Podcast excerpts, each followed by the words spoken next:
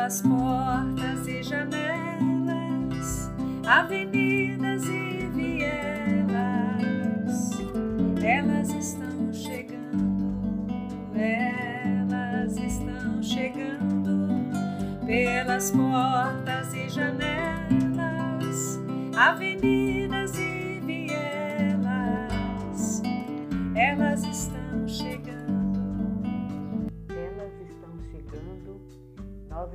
chegando e hoje com a história de Betsabeia, mais uma das mulheres da Bíblia, contada nos livros de 2 Samuel, 1 Reis, 1 Crônicas, Salmo 51 e Mateus capítulo 1. O meu nome é Luísa Maria Coimbra Kofler, filha de Sebastiana, mais conhecida como Tiana, e meu pai, Rivadávia falecido no ano de 2000. Minha descendência vem de negros, índios e portugueses, mulheres e homens que vieram antes de mim construindo a história desses povos. Sou a filha mais velha de quatro irmãos, do segundo casamento do meu pai com a minha mãe. Minha mãe, uma adolescente pobre, saiu de casa muito cedo para buscar o seu sustento e a sua independência. Em seus relatos, conta que sofreu muito em sua infância e que precisou trabalhar desde pequena. Foi tirado seu direito de viver a sua infância. Apesar de todo o sofrimento, a minha mãe superou as suas violações e garantiu às suas filhas e filhos uma educação com proteção e cuidado que não teve em sua infância e adolescência. Sou natural de Itamaraju, Bahia, e vim para o Espírito Santo no ano de 1988. E aqui me casei há 27 anos atrás com Rafael. Sou mãe de três filhas, Yara, Elis e Iris. Sou uma mulher feliz ter gerado e parido mulheres fortes, empoderadas e feministas. Me alegro em participar dessas conversas sobre as mulheres da Bíblia, porque o Sebia Espírito Santo é instrumento para o meu crescimento quanto à leitura bíblica popular. Hoje conversaremos sobre Betsabeia, que foi uma das esposas de Davi e mãe do rei Salomão. A Bíblia diz que Betsabeia era filha de Eliã e neta de Aifoel, o Gilonita. O seu nome provavelmente significa filha de um juramento ou sétima filha. Ela também é chamada no texto bíblico de Bet Sua, que significa filha de abundância. Antes de seu envolvimento com Davi, Betsabeia era mulher de Urias, um soldado heteu do exército de Davi. Num certo dia, Betsabeia foi vista por Davi enquanto se lavava. Como ele a viu do terraço de seu palácio, de alguma maneira, o lugar em que Betsabeia estava se banhando não era totalmente reservado. Naquele tempo, Urias estava no campo de batalha a serviço do exército de Israel. Qualquer intimidade conjugal entre ele e Betsabeia ocorreu antes desses acontecimentos. Davi ficou impressionado com a beleza de Betsabeia e não conseguiu controlar seus desejos. Inicialmente, ele não sabia quem era essa mulher mas logo foi informado por seus servos que era esposa de um de seus guerreiros. Mesmo assim, Davi ordenou que a mulher fosse levada ao seu palácio, onde se deitou com Betsabeia e manteve relações sexuais. Descobre que Betsabeia havia engravidado dele. Então ele tentou a todo custo fazer com que Urias pensasse que o filho era dele e mandou que Urias retornasse à cidade de Jerusalém na tentativa de convencê-lo a ir para casa e se deitar com sua mulher. Caso isso acontecesse, ele não suspeitaria da gravidez dela. Mas Urias não aceitou ir para sua casa e se deitar com sua esposa enquanto seus companheiros estavam engajados numa guerra. Inclusive, Davi chegou até embriagá-lo, mas ele não mudou de ideia. Foi então que Davi se afundou ainda mais em suas aflições ao ordenar que Urias fosse colocado na frente da batalha para ser morto. Depois de ter passado o luto de Betsabeia pela morte de seu marido, Davi a tomou como esposa. Talvez em sua cabeça, naquele momento, ele pensava que tinha resolvido todos os problemas e sua reputação e a honra de Bexabeia estavam preservadas. Tudo parecia quieto e escondido, mas o Senhor enviou o profeta Natã para denunciar o erro de Davi e expor sua miséria. Porém, apesar do arrependimento sincero de Davi, o filho de seu adultério veio a morrer. Depois, já legalmente casados, juntos, Davi e Betsabeia foram pais de outros quatro filhos: Salomão, Simeia, Sobabe e Natã. De todos os filhos de Bexabeia e Davi, sem dúvida Salomão foi o mais ilustre. Inclusive a coroação de Salomão aconteceu no momento em que havia uma conspiração para que seu meio-irmão Adonias assumisse o trono de Israel. Então Betsabeia, juntamente com o profeta Natã e o sacerdote Zadok, foram importantes para que Adonias não tivesse sucesso em sua reivindicação.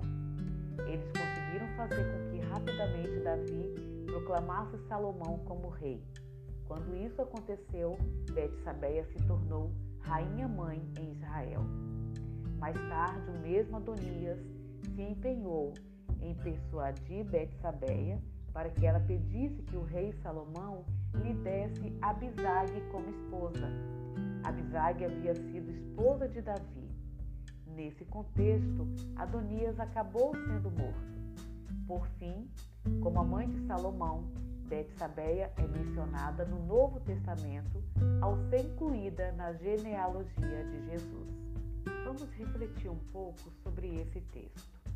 Ouvimos o relato de que o rei Davi não foi para a guerra, como era de costume dos reis, e ficou em Jerusalém. Enquanto passeava pelo seu palácio, avistou Betsabeia e ordenou que fosse buscá-la, mesmo sabendo que era casada e teve relações sexuais com ela. Uma história do adultério entre o rei Davi e Betsabeia, uma mulher casada. Sendo Davi o rei, aquele que manda e outros obedecem, levanto a reflexão. Esse ato sexual foi consentido por Betsabeia? Ou podemos considerar que essa mulher foi estuprada pelo rei? Quando leio essa passagem da Bíblia, a pergunta não sai da minha cabeça. Essa mulher foi estuprada pelo rei? E você, mulher e homem que está me ouvindo agora, qual a sua opinião sobre esse texto?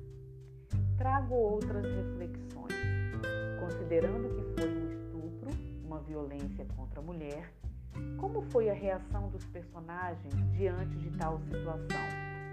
O rei manda, as pessoas obedecem e a vítima volta para casa, calada, sem condições de defesa e proteção. E neste caso, o homem era um rei. Foi cumprida sua vontade. Uma pessoa superior impõe o seu poder sobre uma pessoa inferior. A Bíblia floreia toda a história de Davi para não deixar claro a violência contra Betsabeia. O objetivo principal de toda a história é pela descendência do homem. E eu pergunto: quantas mulheres são violentadas todos os dias? Pelos seus superiores, patrões, pelos seus parceiros, maridos, namorados e tantos outros homens que agem dessa forma contra as mulheres, violentando seus corpos, a sua dignidade, a sua estima, a sua alma, violentando a sua voz, a sua expressão de ser mulher. Da forma que a história é contada, fica claro que Betsabeia manteve relações sexuais com o rei Davi porque foi obrigada. O que aconteceria com ela se dissesse não? A Bíblia não dá voz para essa mulher. O que prevalece é somente a vontade do homem o rei Davi saiu impune dessa violência. De acordo com o Código Penal Brasileiro, em seu artigo 213, estupro é constranger alguém, mediante violência ou grave ameaça, a ter conjunção carnal ou a praticar ou permitir que com ele se pratique outro ato libidinoso.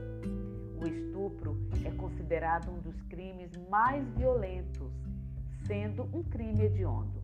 Apesar das leis, muitas vezes os estupradores saem impunes no Brasil e a vítima sofre tanto na hora do crime quanto durante o processo criminal.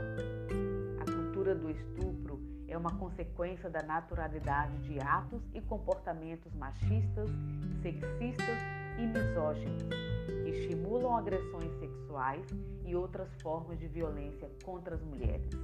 Esses comportamentos podem ser manifestados de diversas formas, incluindo cantadas de rua, piadas sexistas, ameaças, assédio moral ou sexual, estupro e feminicídio. Na cultura do estupro, as mulheres vivem sob constante ameaça.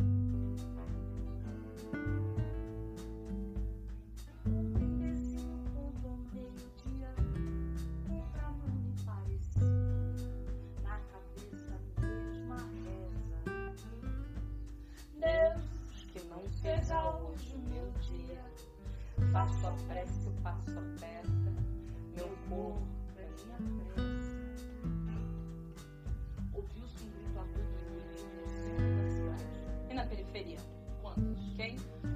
sangue derramado e o corpo no chão. Guria. Você, só mais uma guria. Quando a noite virar dia, nem vai dar manchete. Nem vai dar manchete. Amanhã a covardia vai ser só mais uma que mede, mete e insulta. Vai, filho da puta!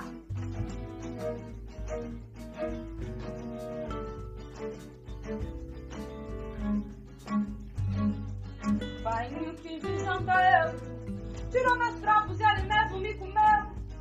De novo a pátria puta me traiu. E eu sirvo de cadela no cio De cadela no cio No cio. E eu tô, eu corro pra onde pra onde eu não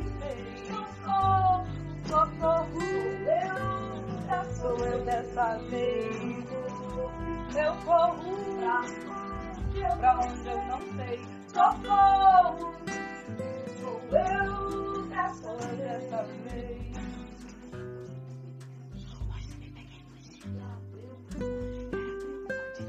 vai a marionete. Nada que hoje de manchete ainda se escuta. A ópera curta, ela merecia. O batom vermelho, morte de vadia. Provoca um decote, feio tudo corte. Morte lenta ao ventre forte. Eu às vezes mudo meu caminho quando vejo que um homem vem em minha direção. Não sei se vem de rosa ou espinhos, dá um tapa ou carinho, o bendito ou agressão. E se mudasse esse ponto de vista e o falo fosse a vítima, o que o povo ia falar? Trocando assim o foco da história, tirando do homem a glória de mandar nesse lugar.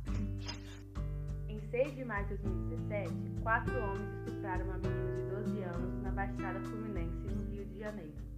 Chega de violência. Em 21 de maio de 2016, uma adolescente de 17 anos foi estuprada por 33 homens na Praça Seca, no Rio de Janeiro. Chega de violência. Em 20 de maio de 2021, madrugada de quinta-feira, um homem de 24 anos foi preso suspeito de estuprar uma menina de 12 anos em Vila Velha, na Grande Vitória. Chega de violência. No ano de 2018, o Atlas da Violência, pela primeira vez, realizou uma análise sobre a violência sexual no Brasil. Em cinco anos, o número de registro de casos de estupro dobrou. Dentre todas as denúncias, teria havido entre 300 mil e 500 mil casos de estupro no ano de 2018. 51% dos casos vitimaram crianças com menos de 13 anos de idade. 30% desses casos, o agressor era amigo ou conhecido da criança. E 30% o agressor foi um familiar próximo, como pai, padrasto, irmão ou a mãe.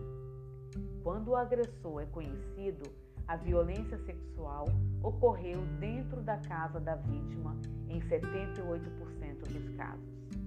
Chega de violência contra a mulher.